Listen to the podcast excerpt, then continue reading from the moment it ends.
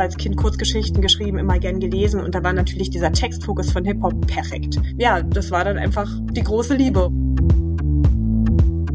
Ich muss dafür sorgen, dass die vielen Frauen, die es ja schon gibt, die Musik machen, aber irgendwie einfach nicht genauso wahrgenommen werden wie ihre männlichen Kollegen. Ich muss dafür sorgen, dass die sichtbarer werden.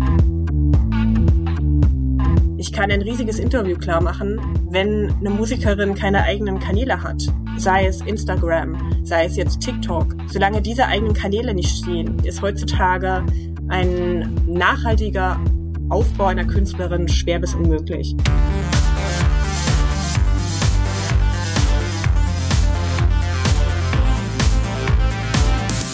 Hi und herzlich willkommen zum Podcast von Raketerei. Ich bin Imke Machura, ich wohne in Hamburg und mein Herz schlägt für Musik. Ich habe meine Leidenschaft zum Beruf machen können. Ich promote, ich bucke, ich manage ein Indie-Label. Ich bin Macherin.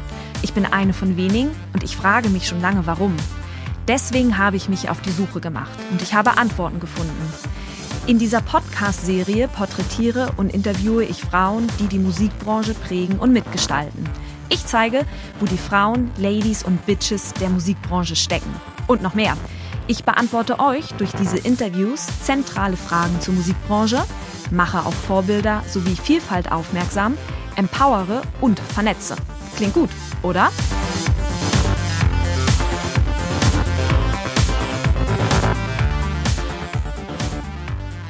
Hi herzlichen Dank, dass du dir Zeit genommen hast. Hallo Imke. Du bist Initiatorin von 365 Female MCs, Promoterin, aber auch Journalistin und du hast eine Wahnsinns-Hip-Hop-Expertise. Oder wie würdest du deine ganzen Tätigkeitsfelder zusammenfassen? Weil ich glaube, das war auch noch gar nicht alles, was ich gerade aufgezählt habe, oder? Ja, das stimmt. Ich sage immer, wenn mich Leute fragen, was ich denn mache, dass ich irgendwas mit Hip-Hop und Medien mache, weil das fasst es eigentlich ganz gut zusammen. Ich bin Musikjournalistin, Promoterin, wie du schon gesagt hast, aber auch als DJ unterwegs und bin seit Februar 2020 A&R vom neu gegründeten All-Female Hip-Hop-Label 365XX. Ah, it's all about Hip-Hop. Mhm. Wie bist du das erste Mal in deinem Leben mit Hip-Hop in Berührung gekommen? Ich war neun Jahre alt und bei McDonald's Und ähm, ich erinnere mich, da gab's so Compilation-CDs, also ähnlich wie Bravo-Hits. Ähm, es gab drei Stück waren das und die hießen, glaube ich, Rock, Pop und Love. Und ich hatte die Pop-Doppel-CD und da war Run DMC drauf. Und das fand ich fantastisch und ähm, wusste natürlich damals überhaupt nicht, was das ist für Musik und habe das einfach nur vom Sound her cool gefunden und bin irgendwie immer wieder über Rapmusik gestolpert. Dann in den Folgemonaten und Jahren, habe da immer mehr Faszination für entwickelt. Irgendwann gemerkt, dass das zusammenhängt, dass da auch noch eine Kultur dran hängt. Und ja, das war dann einfach die große Liebe. Und ähm, ja, meine Eltern dachten, das wäre eine kurze Phase in meinem Leben. Äh, die dauert jetzt gut 20 Jahre an. Und ähm, es ist kein Ende in Sicht. Ich meine, Run DMC auf einer CD zu entdecken, ist halt irgendwie so das eine und zu sagen, hm, irgendwie gefallen mir die Beats, irgendwie gefällt mir das. Aber was fasziniert dich daran oder was fasziniert dich am Hip-Hop, dass du auch tatsächlich deinen beruflichen Fokus komplett darauf gelegt hast? Ich glaube, was mich an der Musik, also an, an Rap-Musik in erster Linie fasziniert hat, war, dass es eben sehr sprachfokussiert ist und ich war schon immer jemand, der gerne geschrieben hat, der sich sehr für Worte interessiert hat. Ich habe als Kind Kurzgeschichten geschrieben, immer gern gelesen und da war natürlich dieser Textfokus von Hip-Hop perfekt.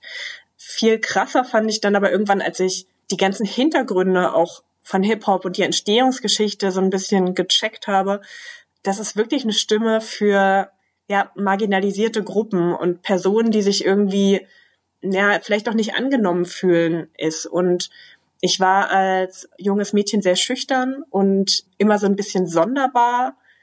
Und dadurch war Hip-Hop für mich tatsächlich auch einfach ja ein Stück weit ein Zufluchtsort. Ich habe mich da verstanden gefühlt.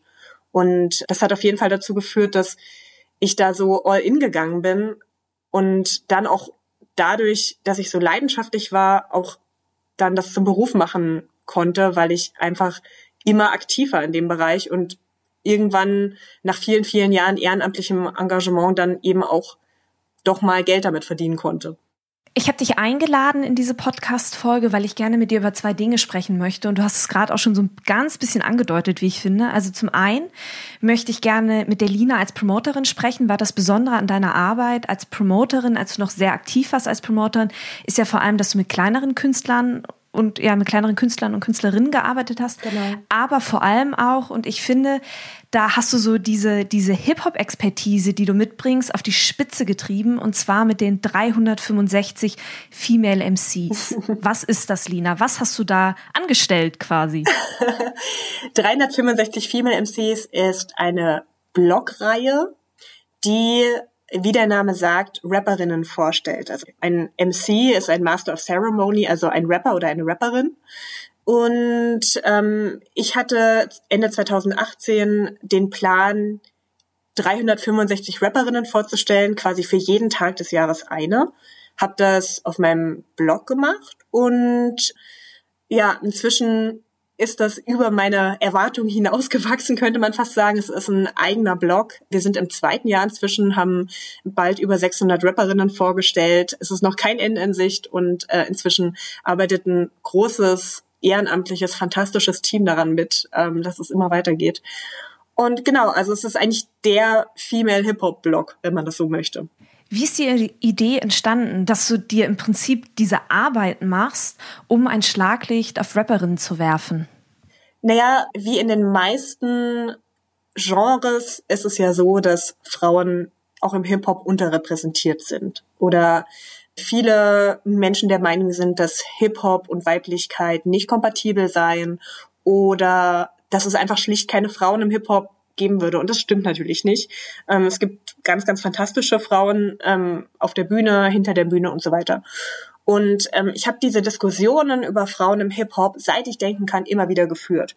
Und ähm, das ist natürlich frustrierend irgendwann, wenn man immer dieselben Debatten führt. Und ich denke, das können auch viele deiner HörerInnen sicher nachvollziehen, weil viele von denen sicher diese Debatten selber auch kennen.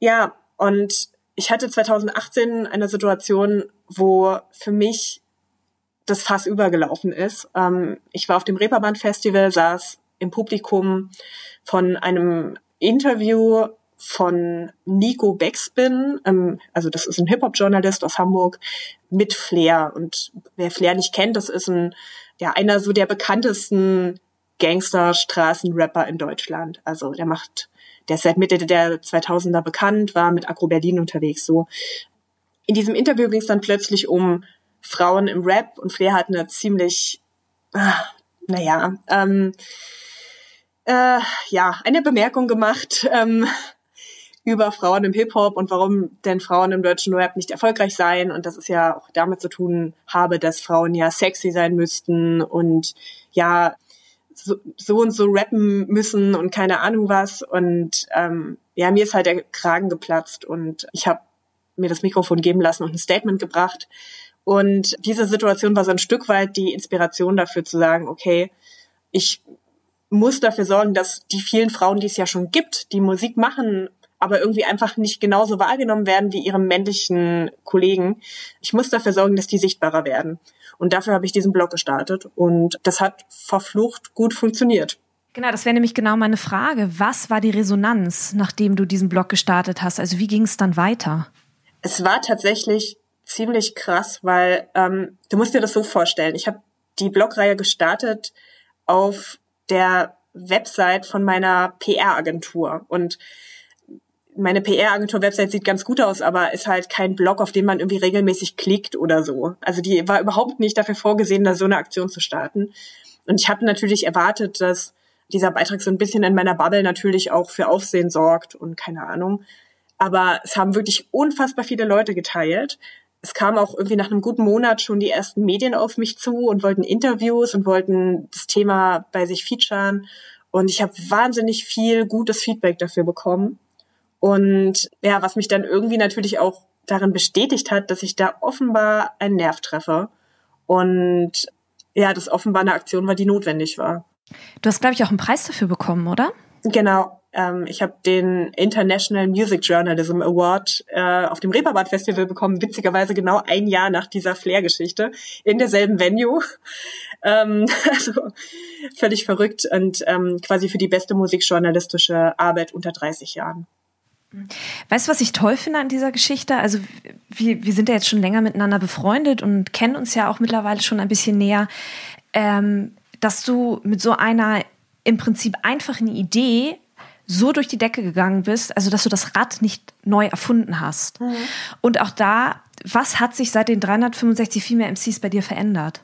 Außer, dass du einen Preis gewonnen hast und eine Wahnsinnsreichweite aufgebaut hast und unfassbar sichtbar geworden bist, auch mit deiner Hip-Hop-Expertise. Mm, ja, also das ist auf jeden Fall eine große Änderung. Und ich habe das Gefühl, die Aktion hat in der Musikbranche schon auch was verändert ähm, oder zumindest was angestoßen. Aber für mich hat sich natürlich auch ganz viel verändert. Zum einen eben, wie du schon sagtest, durch die steigende Sichtbarkeit für mich als ja Hip-Hop-Aktivistin, aber zum anderen natürlich auch, weil ähm, die Gründung meines Labels nie passiert wäre ohne den Blog. Also das Label-Projekt, was ich mache, ist quasi aus dem Blog hervorgegangen.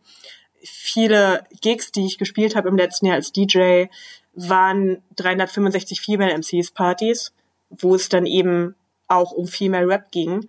Und ja, was sich bei mir natürlich auch persönlich entwickelt hat, ist, dass ich durch die Aktion und dadurch, dass es inzwischen eben auch ein Teamprojekt ist, auch einfach wahnsinnig tolle Menschen kennengelernt habe, die ähm, für mich auch nochmal ein Beweis dafür sind, dass man in der Musikindustrie unterwegs sein kann, ohne unbedingt Ellbogengesellschaft spielen zu müssen. Und ja, das, ich habe einfach sehr, sehr viele inspirierende Menschen dadurch getroffen und dafür bin ich sehr dankbar.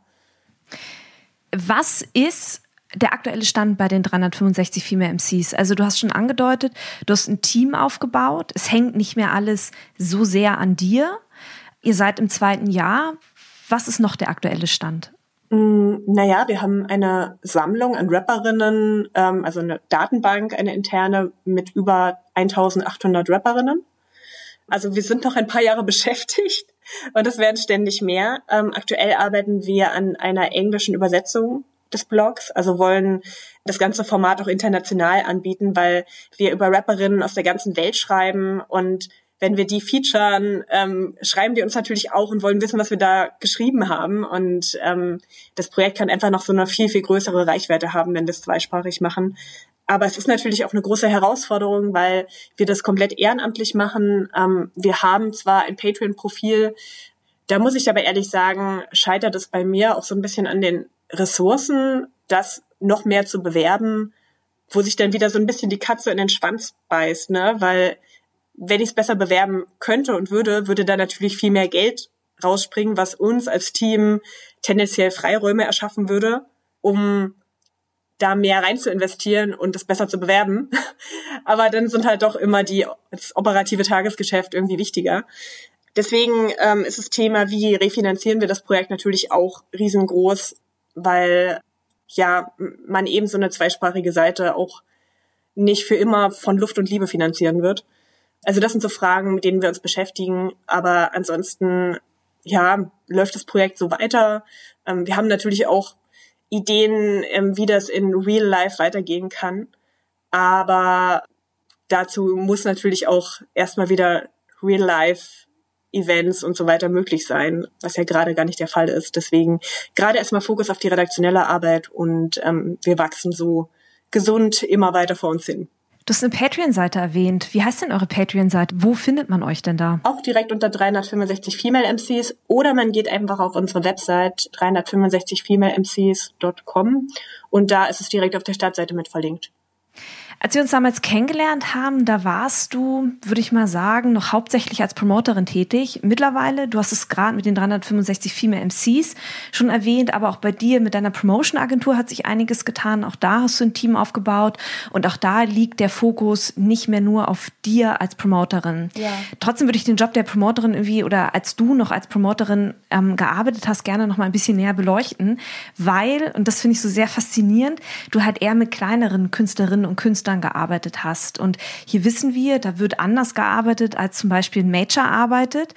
weil, ja, weil zum Beispiel die Budgets auch einfach kleiner sind. Na klar. Genau. Wie hast du, als du damals deine Agentur aufgebaut hast, wie hast du die Künstlerinnen und Künstler ausgesucht, mit denen du zusammengearbeitet hast? Wie bist du da vorgegangen? Oder vielleicht kam die Künstlerin ja auch zu dir und die Künstler. Genau. Also ähm, meine Entstehungsgeschichte ist in der Hinsicht so ein bisschen ungewöhnlich, dass ich gar nicht vorhatte, mich selbstständig zu machen. Also ich bin tatsächlich in die Pressearbeit so reingerutscht. Ähm, ich hatte damals einer meiner absoluten Lieblingsrapper, ähm, Donato heißt der, ähm, lebt inzwischen in München, angerufen und äh, fragte, ob ich mir nicht vorstellen könnte, seine PR zu machen. Und wenn dich der Lieblingsrapper anruft und fragt, ob du seine PR machen willst, sagst du nicht nein. Auf keinen Fall sagst du ja, da nein. genau. Und ähm, ja, deswegen dachte ich mir, okay, dann ähm, machst du jetzt halt PR für dieses eine Release. Und das habe ich gemacht. Das lief nicht ganz schlecht. Und äh, daraufhin rief mich sein damaliges Label Kopfhörer Recordings an und sagte, hey, wir haben hier noch eine Rapperin, Fiverr. Willst du nicht dafür auch die Hip-Hop-Promo machen?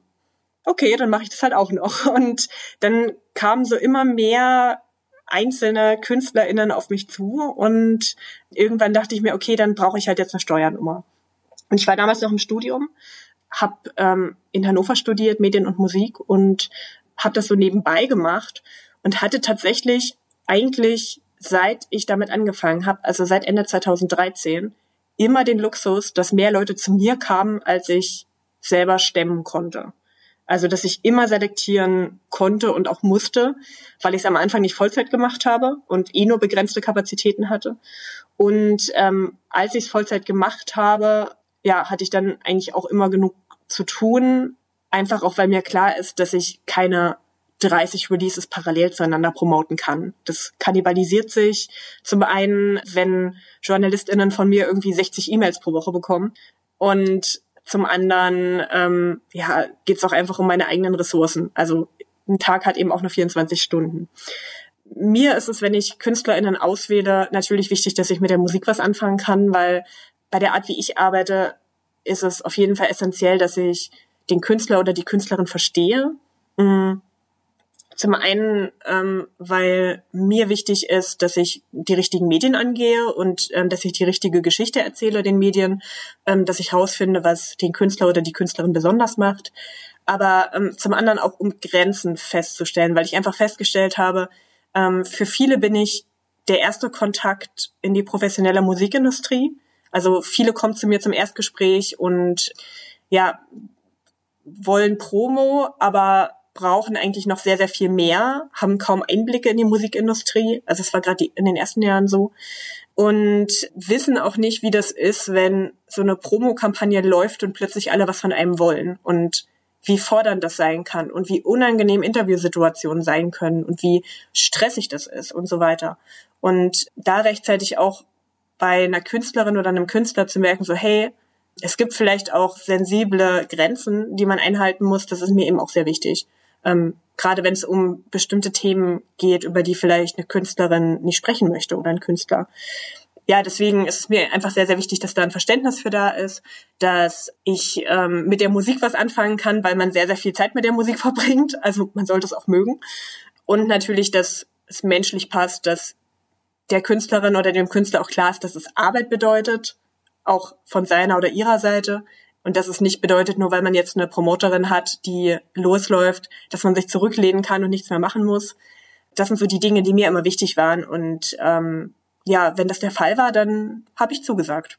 Ja, ja, auch nicht nur die Arbeit mit einer mit einer Promoterin oder einem Promoter, sondern auch generell in der Musikbranche muss dieser Gedanke sich noch viel viel mehr setzen, dass man zusammenarbeitet, ja. dass man die Arbeit nicht abgibt, wie hier, du bist mein Angestellter, jetzt arbeite für mich, sondern dass es tatsächlich eine Zusammenarbeit ist. Ne? Genau. Jetzt bist du sehr auf die künstlerische Entwicklung eingegangen. Beleuchte mal die Infrastruktur. Was wünschst du dir bei Künstlern oder worüber hast du dich immer besonders gefreut, wenn die Künstler was für eine Art von Infrastruktur mitgebracht haben? Also ich beziehe mich jetzt zum Beispiel auf einen Social Media Kanal, der irgendwie schon gut ja. gewachsen ist oder Newsletter Kanal oder so. Was immer total praktisch ist, sind A natürlich die eigenen Kanäle, wie du erwähnst, also einen gut funktionierenden YouTube-Kanal, einen ähm, gut funktionierenden Instagram, früher natürlich Facebook noch wichtiger, Und ähm, je besser das eigene Netzwerk ist, ne, äh, desto einfacher ist es für mich. Für meinen Bereich, also ich war schon immer fokussiert auf Hip-Hop, ist ja das ganze Thema Features auch wahnsinnig wichtig. Das heißt, Zusammenarbeit mit anderen KünstlerInnen. Und wenn da schon was passiert ist, zum Beispiel, ähm, also das eigene künstlerische Netzwerk groß ist, ist das total gut, ähm, da anzuknüpfen. Ansonsten ist es natürlich hilfreich, wenn sich MusikerInnen schon mal so ein bisschen Gedanken gemacht haben darüber, wer sie denn sind und wo sie denn hinwollen. Das sind so die Fragen, die ich dann immer zuerst stelle. Und äh, vor allem so ein bisschen auf dem Schirm haben, dass man für eine Promokampagne ein paar Sachen braucht und eine Sache, die man besonders braucht, ist Zeit.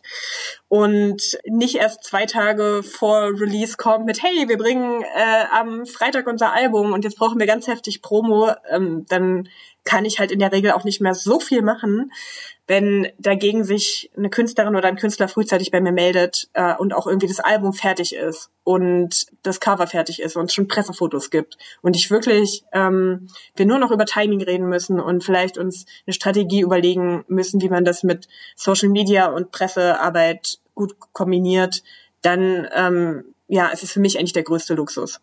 Das heißt konkret, mit wie viel Vorlauf arbeitest du oder hast du gearbeitet im Schnitt? Das kommt ganz aufs Release und auf die Zielmedien an.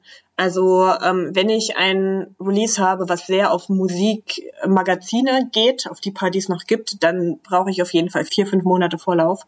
Bei einem Release, wo es eigentlich primär darum geht, News, also Online-Medien abzugreifen, ähm, Playlisten abzugreifen, wobei ich keine von Spotify kuratierten Playlisten pitche, sondern Playlisten, die von Redaktionen ähm, außerhalb von Spotify zum Beispiel ja befüllt werden. Da sind die Vorläufe kürzer, ähm, aber grundsätzlich gilt eigentlich egal, worum es geht, je mehr Vorlauf, desto besser. Dazu kommt, dass ich, also dass mein Team und ich oft auch schon einfach über Monate voll sind und ähm, wir Sachen mit einem Monat Vorlauf oft einfach gar nicht hinbekommen. Also rein logistisch nicht. Du hast es gerade schon gesagt, die paar Printmedien, die es noch gibt, was sind denn generell so deine Fokusmedien, wenn du so eine Kampagne fährst? Also versuchst du deine Künstlerinnen und Künstler, keine Ahnung, bei der Süddeutschen ins Feuilleton zu bekommen? Oder wo gehst du hin? Wo findet Hip-Hop in den Medien heute statt? Mhm. Das kommt total auf die Künstlerin oder den Künstler an. Also bei mir ist es so, ähm, ich lege für jedes Release beziehungsweise jede Künstlerin und jeden Künstler einen neuen Verteiler an. Das heißt, egal wer zu mir kommt, äh, wenn es das erste gemeinsame Release ist, es, es entsteht ein komplett neuer Presseverteiler. Das heißt, die Kontaktpersonen, an die dann die Pressemailings rausgehen, sind komplett, gegebenenfalls komplett unterschiedliche Menschen. Wenn ich jetzt zum Beispiel, nehmen wir mal als Beispiel, letztes Jahr ist das Album von Honey Pimp erschienen. Honey Pimp ist eine Rapperin und Sängerin aus Wien, die früher so Cloud-Rap gemacht hat in äh, Wiener Mundart das letzte Album war so eine Mischung aus Cloud-Rap und Chanson. Und das war für mich so ein typisches Feuilleton-Thema. Das war super weird, ein ganz, ganz krasses Konzept. Und auf jeden Fall was, was, ja, wo auch ein Feuilleton-Redakteur sagen würde, okay, das ist einzigartig, darüber berichten wir. Wenn jetzt so ein klassisches Underground Boom Bap Album bei mir aufschlägt, würde ich das wahrscheinlich nicht unbedingt als Feuilleton spielen, sondern eher an klassische Hip-Hop-Medien oder an Hip-Hop-Radiosendungen. Also die Fokusmedien variieren tatsächlich von äh, Künstlerin zu Künstlerin und ähm, das schaut man dann immer individuell, okay, welche Themen werden auf dem Album besprochen, wo kommt der Künstler, die Künstlerin her, weil Lokalität natürlich auch immer ein krasser Nachrichtenwert ist für Medien. Also wenn zum Beispiel eine Künstlerin jetzt aus Leipzig dabei ist, dann gehe ich natürlich auch Medien explizit hier in Leipzig an und so. Und ähm, ja, davon ist es abhängig. Nun fallen ja Kontakte nicht einfach vom Himmel. So, ne? Wir mhm. klappen ja nicht unser Notebook auf und hey, unser Adressbuch ist plötzlich voll. Wie hast du dir dein Kontaktenetzwerk gerade auch in die Redaktion rein aufgebaut? Wie bist du da vorgegangen?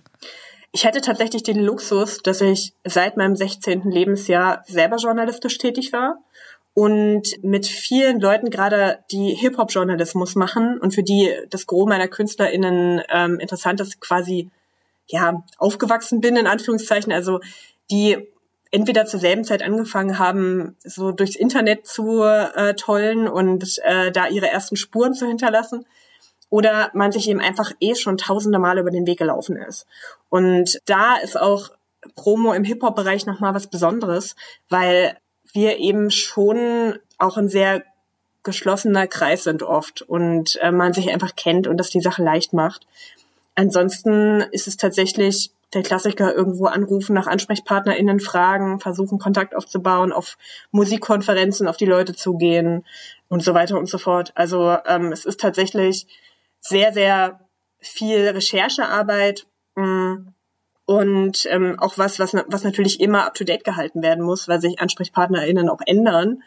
Und ja, das ist ja letztlich auch genau der Mehrwert, den so eine Promo-Agentur bieten kann, dass wir eben ein aktuelles Netzwerk mit aktuellen AnsprechpartnerInnen haben, was so eine Independent-Künstlerin zum Beispiel ja total schwer selber pflegen kann, einfach weil sich die Ansprechpartnerinnen ändern und dann wird es einmal recherchiert und dann ist es aber in einem Dreivierteljahr schon wieder völlig hinfällig, was man da recherchiert hat, wenn man den Verteiler das nächste Mal vielleicht braucht.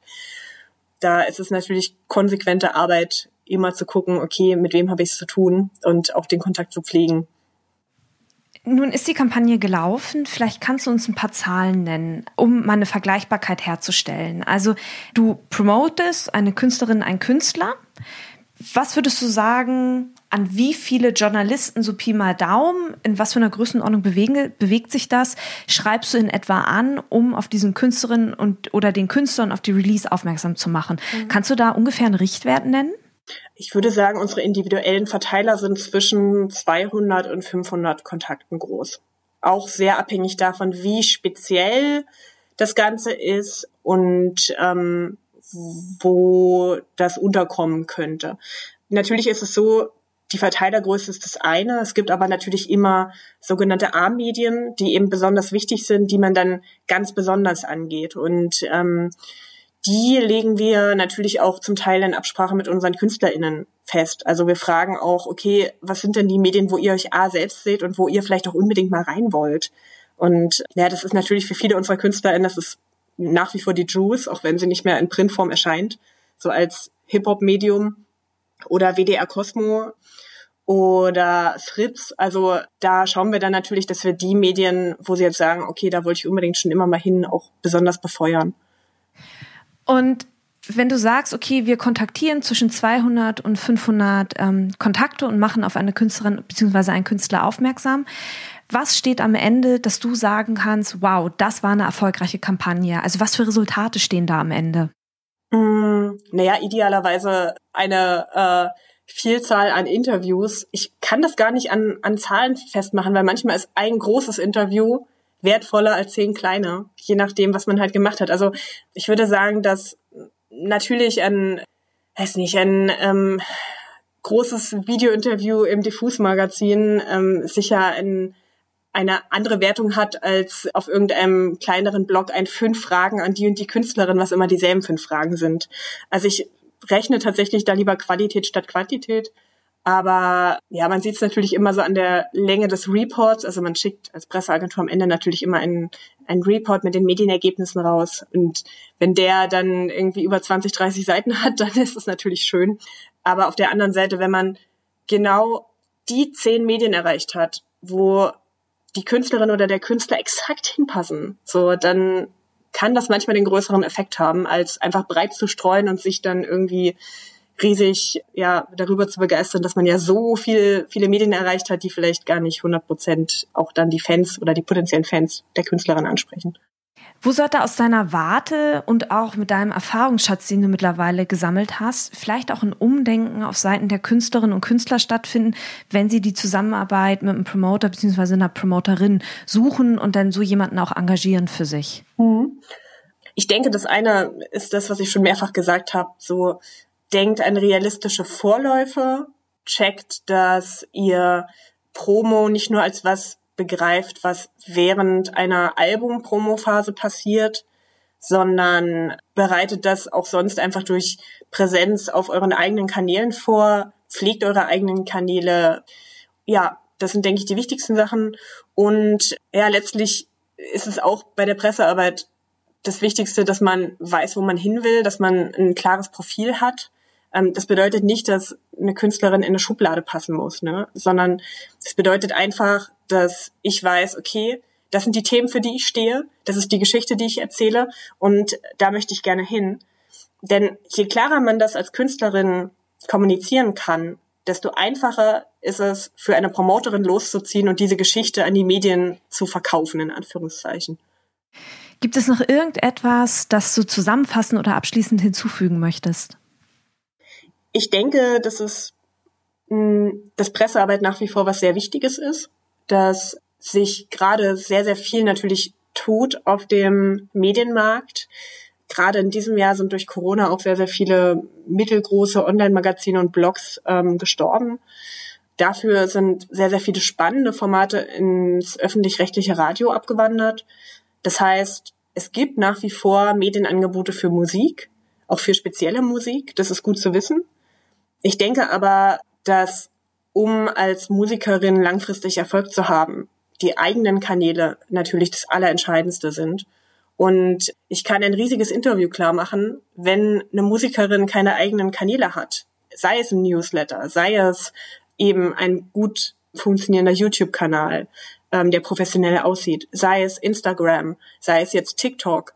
Solange diese eigenen Kanäle nicht stehen, glaube ich, ist heutzutage ein nachhaltiger Aufbau einer Künstlerin schwer bis unmöglich. Und das sollte man nicht vergessen. Genau, das kann ich absolut nur unterschreiben. Eigene Kanäle in den sozialen Netzwerken ist ja letztendlich auch eine kostenfreie Bühne und die sollten wir auf jeden Fall nutzen, wenn sie uns schon angeboten wird. Lina, wenn ich dir in den sozialen Netzwerken folgen möchte, wo finde ich dich und wie heißt du da?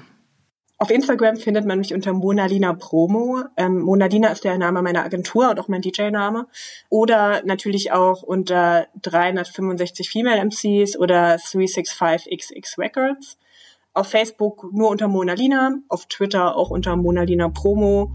Und sonst kann man mir natürlich auch einfach eine E-Mail schreiben. Äh, da findet man die Adresse auf mona-lina.de.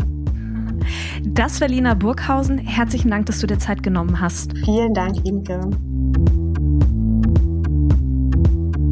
Herzlichen Dank fürs Zuhören. Ich habe jetzt noch drei kleine Infos für euch. Wenn ihr etwas auf dem Herzen habt oder euch Gedanken zu dieser Folge kamen, die ihr mir gerne mitteilen möchtet, dann sucht sehr gerne den Austausch zu mir. Ihr erreicht mich unter imke.raketerei.com. Außerdem, wenn euch diese Folge gefallen hat, dann bewertet meinen Podcast gerne auf iTunes, um ihn für andere sichtbar zu machen. Wenn ihr mehr über die Musikbranche wissen möchtet, über Strukturen, über Trends, über Strömungen, wenn ihr mehr zum Thema Selbstvermarktung für Musikerinnen erfahren möchtet oder meinen Podcast zugeschickt bekommen wollt, sobald die neue Folge online ist, dann solltet ihr unter www.raketerei.com slash newsletter mein Newsletter abonnieren. Dann bekommt ihr alle zwei Wochen ein kleines Komplettpaket von mir per E-Mail zugeschickt. In diesem Sinne, bleibt mir gewogen, eure Imke.